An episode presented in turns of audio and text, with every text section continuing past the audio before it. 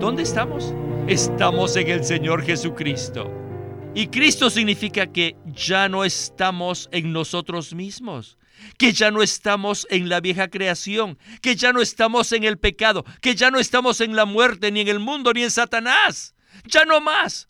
Ahora estamos en resurrección, estamos en el Espíritu, estamos en santidad, estamos en justicia, estamos en poder, estamos en vigor, estamos en fuerza y estamos en autoridad, estamos en el trono. Les digo, esto es estar en Cristo. Bienvenidos al estudio Vida de la Biblia. La Biblia es la revelación de Cristo como vida. El Señor Jesús dijo, Yo soy la vida y he venido para que tengan vida. Los invitamos a que visiten nuestra página de internet radiolsm.com y allí podrán escuchar gratuitamente todos los programas radiales del Estudio Vida. En el Estudio Vida del libro de Primera Tesalonicenses, exploraremos en esta ocasión lo que significa que la iglesia esté en Cristo. Hemos subrayado que la manera como Pablo inicia su primera epístola a los tesalonicenses es muy significativa. Él les dice en el versículo 1, a la iglesia de los tesalonicenses en Dios Padre y en el Señor Jesucristo debemos notar que Pablo no dirigió su saludo a los creyentes tesalonicenses de manera general diciendo, en Dios y en Jesús. Inspirado por el Espíritu Santo, Pablo usó unas palabras muy específicas. Él dijo, en Dios Padre y en el Señor Jesucristo. En mensajes anteriores, hemos visto lo que significa que la iglesia esté en Dios Padre y en el Señor Jesucristo. Y en esta ocasión veremos lo que significa que la iglesia esté en Cristo. Por lo tanto, este mensaje se titula La iglesia es la corporificación del Dios triuno. Y estamos muy contentos que Oscar Cordero está con nosotros para ayudarnos con los comentarios. Oscar, qué bueno que podemos tenerlo de regreso al programa. Gracias, Víctor. Es un privilegio estar una vez más en el programa. Como usted dijo, este saludo tan sencillo de Pablo tiene un significado muy profundo. Bajo la inspiración del Espíritu Santo, Pablo escogió las palabras cuidadosamente para revelarnos que la iglesia está en el Dios triuno. El Dios triuno pasó por un largo proceso para poder impartirse y morar en nuestro ser a fin de que Él llegue a ser uno con nosotros y que nosotros lleguemos a ser uno con Él. Esto es maravilloso. Así es, Oscar. Nosotros como creyentes usamos los nombres del Señor Jesús de manera intercambiable. Lo llamamos Señor, también lo llamamos Jesús, también Señor Jesús y Jesucristo. Sin embargo, estas expresiones no son intercambiables porque cada una tiene su propio significado e importancia. Cada palabra del título Señor Jesucristo es muy significativa y se relaciona con la experiencia y disfrute que nosotros tenemos del Señor. En el primer segmento del mensaje, Witness se enfocará en el primer versículo de Primera Tesalonicenses, que es prácticamente igual al primer versículo de Segunda Tesalonicenses. Esto significa que Pablo deseaba que los tesalonicenses fueran impresionados con el significado de estas palabras. El apóstol dice así, Pablo, Silvano y Timoteo a la iglesia de los tesalonicenses, en Dios Padre y en el Señor Jesucristo, gracia y paz sean a vosotros. Bien, con esta introducción estamos listos para escuchar a Winnesley. Adelante. Cada vez que el título Jesús se menciona en el Nuevo Testamento, siempre se refiere al Señor en relación a las experiencias que Él tuvo en la tierra antes de su resurrección. Jesús es el nombre del Señor con respecto a su humanidad. Por lo tanto, este nombre se refiere a las experiencias que él vivió y a las cosas por las cuales Él pasó antes de su resurrección. Luego, después de su resurrección, su título es Cristo. Cristo es un título divino que se refiere principalmente a las experiencias que tiene el Señor, así como a su posición, a su vida y sus acciones que Él tiene después de su resurrección. En otras palabras, se refiere a todo lo que el Señor es después de su resurrección. Vaya. La vida del Señor puede dividirse en dos secciones, antes de la resurrección y después de la resurrección. Podemos decir que la resurrección es la línea divisoria, la línea de demarcación de toda la vida y experiencia del Señor después de su encarnación y antes de su resurrección. Esta es la vida de Jesús, ¿verdad?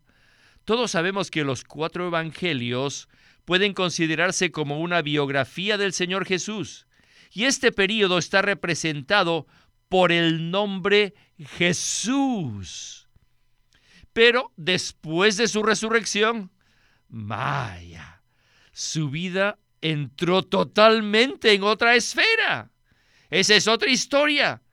Jesús es una historia y Cristo es otra historia. Por eso decimos que una cosa es Jesús y otra muy diferente es Cristo. Hoy día necesitamos decir, alabado sea el Señor. Escuche, cuando nosotros decimos el nombre Señor en el sentido del Nuevo Testamento,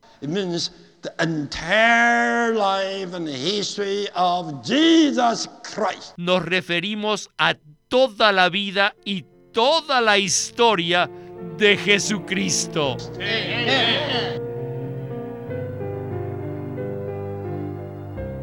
Oscar, me llama mucho la atención que los evangelios son en realidad una biografía del Señor Jesús, mientras que las epístolas tocan aspectos diferentes del Señor. ¿Podría usted ampliarnos este punto? Con gusto. El Nuevo Testamento se inicia con los cuatro evangelios, los cuales nos dan cuatro puntos de vista con respecto a Jesús como hombre. Nos hablan de su encarnación y de todo lo que él hizo durante los 33 años y medio de su vivir humano. Si hablamos de Jesús conforme al uso bíblico de este nombre, nos referimos principalmente a lo que él experimentó en su humanidad a partir de su encarnación y hasta su resurrección. No obstante, es correcto decir que después de su resurrección, Jesús sigue siendo Jesús, puesto que Él todavía tiene humanidad. Esto es maravilloso. Muchos cristianos tienen la noción equivocada de que cuando el Señor resucitó, Él dejó su humanidad en la tumba y que ahora Él es solo divino. No, la maravillosa realidad es que en resurrección Él todavía posee su humanidad junto con su divinidad. Sin embargo, cuando Jesús resucitó, entró en una nueva etapa de existencia en la cual se le conoce como Cristo. En esta etapa, Él se encuentra en resurrección y ascensión. Y todo lo que Él logró durante su vivir humano y su muerte en la cruz, ahora está incorporado e incluido en Cristo en su nueva etapa. La Biblia también nos dice que en resurrección Él llegó a ser Señor y Cristo, lo cual incluye su humanidad en un sentido todo inclusivo. Según el Nuevo Testamento, el título Señor hace alusión a toda la vida y ministerio de Jesucristo. Por un lado, el nombre Jesús se refiere al Señor en su humanidad y a su vida humana antes de la resurrección. Y por otro, el título Cristo se refiere al Cristo resucitado y en ascensión. Por eso nosotros le decimos hoy día el Señor Jesucristo. Gracias, Oscar. Bueno, prosigamos con la etapa después de la resurrección del Señor. Winnesley va a referirse a una porción de los Evangelios que se usa frecuentemente para hablar de nuestro destino eterno. Sin embargo, hoy veremos que este pasaje se relaciona con el Señor Jesucristo en su etapa de resurrección. En Juan 14, 2 y 3 dice así, En la casa de mi Padre muchas moradas hay. Si así no fuera, yo os lo hubiera dicho. Voy pues a preparar lugar para vosotros, y si me voy y os preparo lugar, vendré otra vez y os tomaré a mí mismo, para que donde yo estoy, vosotros también estéis. Sin duda, esta porción se refiere al hablar profético del Señor respecto a su venida a morar en los discípulos en el día de su resurrección. Si leemos los versículos 16, 17 y 18 de ese mismo capítulo 14 de Juan, seremos aclarados. Allí dice, y yo rogaré al Padre, y os dará otro consolador, para que esté con vosotros para siempre, el Espíritu de realidad, al cual el mundo no puede recibir, porque no le ve ni le conoce. Pero vosotros le conocéis, porque permanece con vosotros y estará en vosotros no os dejaré huérfanos, vengo a vosotros. Bien, regresemos de nuevo con Winnesley. Adelante. Jesús se refiere a su humanidad, mientras que Cristo, cuando decimos Cristo, se refiere al Cristo resucitado en ascensión. No solo eso.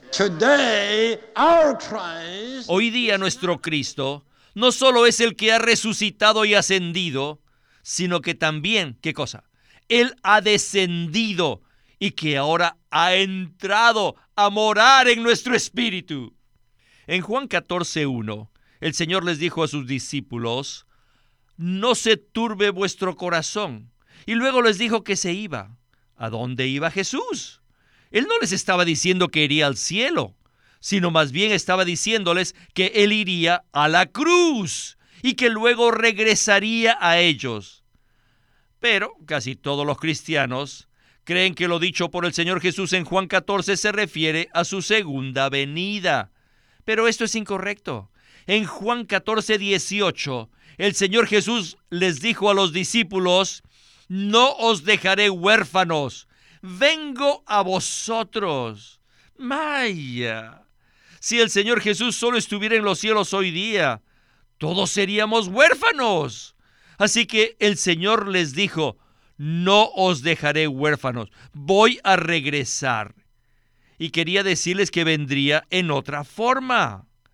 Él primero vino en la forma de carne, pero ahora voy a salir de la carne, voy a sufrir, voy a morir, voy a ser crucificado y sepultado, y saldré de entre los muertos, y tomaré otra forma.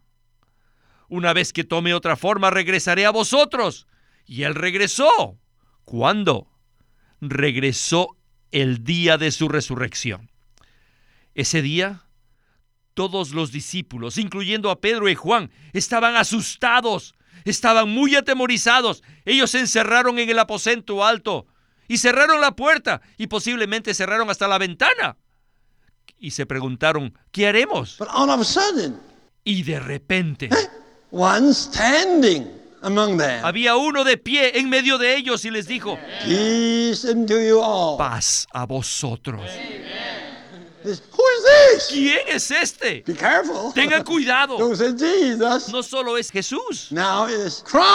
Pero ahora es el Cristo. El Señor. Él se le apareció ante ellos. Nadie les enseñó. Ni siquiera el Señor les enseñó. Y solo les dijo, Recibid el Espíritu Santo.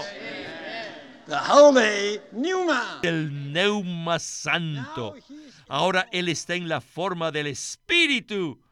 Él les dijo, recibid el Neuma Divino. Y después que los discípulos lo recibieron, ¿dónde está Él? Sí, en nosotros. Oscar, En el capítulo 14 del Evangelio de Juan, el Señor Jesús dijo a los discípulos que Él se iba, pero que no los dejaría huérfanos, sino que vendría a ellos de nuevo. Esa venida del Señor, según el segmento que acabamos de escuchar, no se refiere a la segunda venida del Señor, sino que se refiere específicamente a lo que dice Juan 20, versículos 19 al 22. Por ello es que voy a leer esos versículos. Dice así, Cuando llegó la noche de aquel mismo día, el primero de la semana, estando las puertas cerradas en el lugar donde los discípulos estaban reunidos, por miedo de los judíos, vino Jesús y puesto en pie en medio les dijo, paz a vosotros. Y cuando les hubo dicho esto, les mostró las manos y el costado. Y los discípulos se regocijaron viendo al Señor. Entonces Jesús les dijo otra vez, paz a vosotros. Como me envió el Padre, así también yo os envío. Y habiendo dicho esto, sopló en ellos y les dijo, recibid el Espíritu Santo. Pues bien, Oscar, ¿no es esto maravilloso? Por supuesto que lo es. Como usted dijo, la mayoría de los cristianos afirman que las palabras de Jesús en Juan 14, versos 16 al 18, se refieren a la segunda venida del Señor. No obstante, esto es incorrecto. Jesús quería decirles a sus discípulos que Él se iría y que regresaría en un periodo de tiempo muy corto, probablemente de no más de 72 horas. Él regresaría a ellos en una forma diferente, en la forma del espíritu de realidad. Este espíritu de realidad es el otro consolador, el cual es el propio Señor Jesús en una forma diferente. Cuando el Señor Jesús le dijo a sus discípulos que no los dejaría huérfanos, se refería a que Él no iba a dejarlos sin su presencia. Finalmente, en la noche del día de la resurrección, estando los discípulos escondidos por miedo a los judíos, se les apareció el Señor. Nadie sabe cómo entró, simplemente Él se manifestó. El Señor no les dio un gran sermón, ni tampoco dio un gran mensaje, sino que les dijo paz a vosotros. Y luego él sopló en ellos y les dijo, recibid el Espíritu Santo. Ahora, ¿quién es este Espíritu Santo? Pues bien, es el propio Cristo neumático resucitado, que regresó a los discípulos el día de la resurrección. Cuando Jesús estaba en la carne, estaba con los discípulos, pero luego de su muerte y resurrección, Él entró en los discípulos. Hoy día, el Señor mora en nosotros, haciendo real en nuestra experiencia diaria todo lo que Él es y todo lo que Él ha logrado. Este es un punto muy interesante. Cuando Jesús estaba en la carne, estaba con los discípulos, pero en resurrección Él estaba en los discípulos. Esto es muy misterioso y no es tan fácil de comprender. Jesús fue crucificado, y resucitó al tercer día con un cuerpo físico. Sin embargo, él entró en un aposento que estaba totalmente cerrado, sin usar la puerta, y los discípulos pudieron ver sus manos y su costado como testimonio de su crucifixión. Luego, él se impartió espiritualmente en los discípulos como el Espíritu Santo. ¿No le parece, Oscar, que esto es un asunto muy misterioso? Claro que sí. Todo esto va más allá de nuestra capacidad de comprensión racional. Sin embargo, una vez que el Señor se imparte en nosotros, podemos disfrutarle grandemente. Este es un misterio que no puede explicarse con palabras humanas. ¿Cómo podrá el Señor ser el espíritu de realidad y a la vez tener un cuerpo que podía tocarse? Este es el misterio de misterios. Sin embargo, es una realidad que Cristo en su resurrección llegó a ser el espíritu de realidad que ahora mora en nosotros. No debemos tratar de entender este misterio con nuestra mente humana, sino más bien debemos experimentarlo y disfrutarlo. Estoy de acuerdo con usted. Claro que así es. Bien, regresemos por última vez con Witness Lee para escuchar la porción final de este estudio vida. Adelante. Today, Hoy en día, la iglesia está en Dios el Padre. Y no solo eso, sino también en el Señor Jesús. Y no solo eso, sino también en Cristo. Cristo denota todas las riquezas de la resurrección. Hay muchas riquezas. La iglesia actualmente está en Dios, en el Padre, en el Señor, está en Jesús y está en Cristo.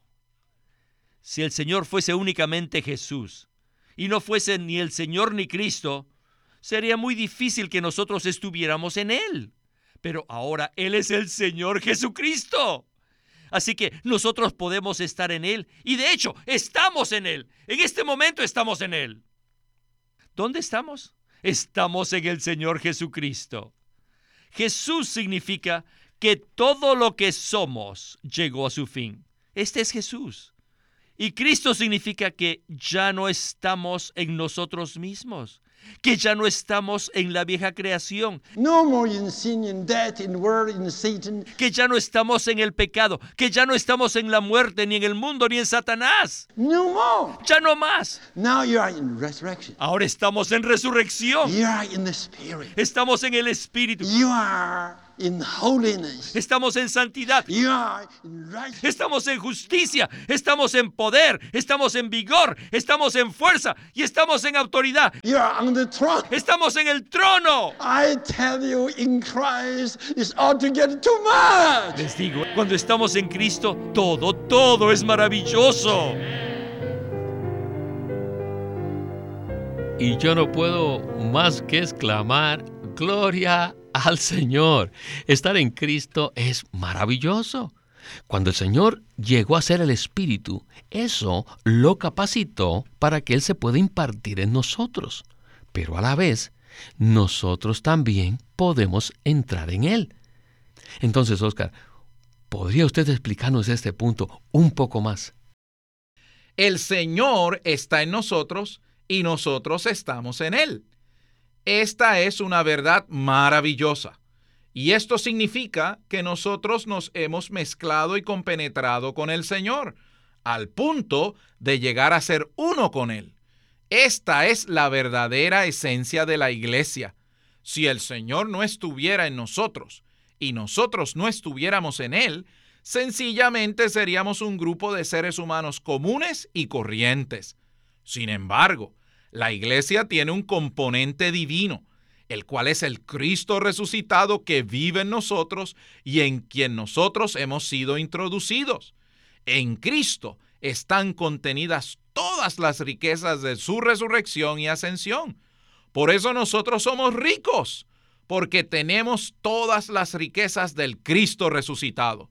Witness Lee estaba muy entusiasmado en el segmento anterior y pienso que todos nosotros también debemos estar entusiasmados.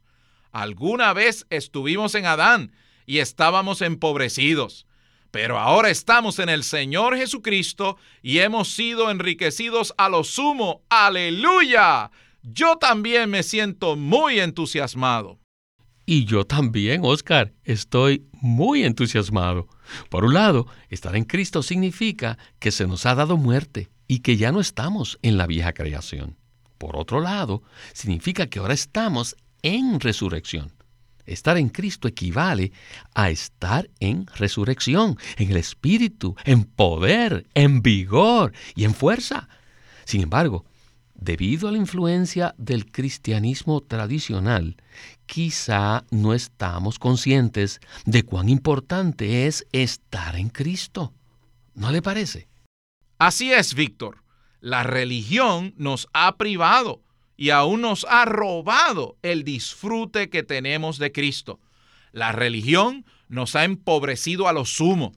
Por eso debemos estar muy impresionados con el hecho de que estar en Cristo equivale a estar en resurrección, en el Espíritu, en el poder, en el vigor y en la fuerza.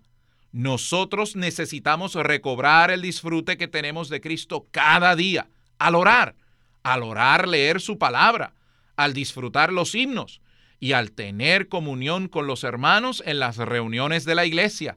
Necesitamos apropiarnos de las riquezas de la resurrección de Cristo.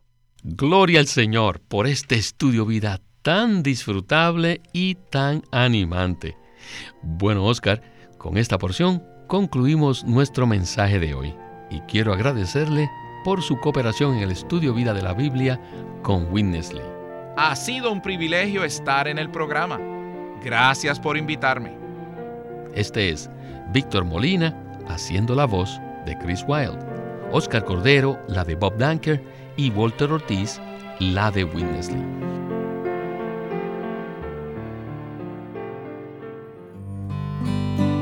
LSM tiene el agrado de presentar el libro La vida de asamblea por Watchman Nee. En 1933, Watchman Nee dio una serie de mensajes donde presentó lo que la iglesia debe ser al tener la vida de Dios, al tener la autoridad apropiada, al ejercitarse para tener una comunión apropiada y tener las reuniones apropiadas dentro de los límites que Dios ha ordenado puede obtener este libro, La vida de asamblea, en su librería cristiana o llamándonos al 1-800-810-1149. La vida de asamblea por Watchman Nee. Watchman Nee llegó a ser cristiano en la China continental en 1920, a los 17 años de edad, y ese mismo año comenzó a producir sus primeros escritos. En casi 30 años de ministerio se demostró claramente que él era un don especial que el Señor dio a su cuerpo con el fin de adelantar su obra en esta era. Queremos animarlos a que visiten nuestra página de internet libroslsm.com. Allí encontrarán los libros impresos del Ministerio de Watchman Nee y Witness Lee, la Santa Biblia versión recobro con sus notas explicativas y también encontrarán folletos, himnos y libros en formato electrónico. Por favor, visiten nuestra página de internet libroslsm.com. Una vez más, libroslsm.com. O llámenos a nuestro teléfono gratuito 1-800-810-1149. 1-800-810-1149. Además, si desean, pueden comunicarse con nosotros enviándonos un correo electrónico a estudiovida.lsm.org. Una vez más, estudiovida.lsm.org.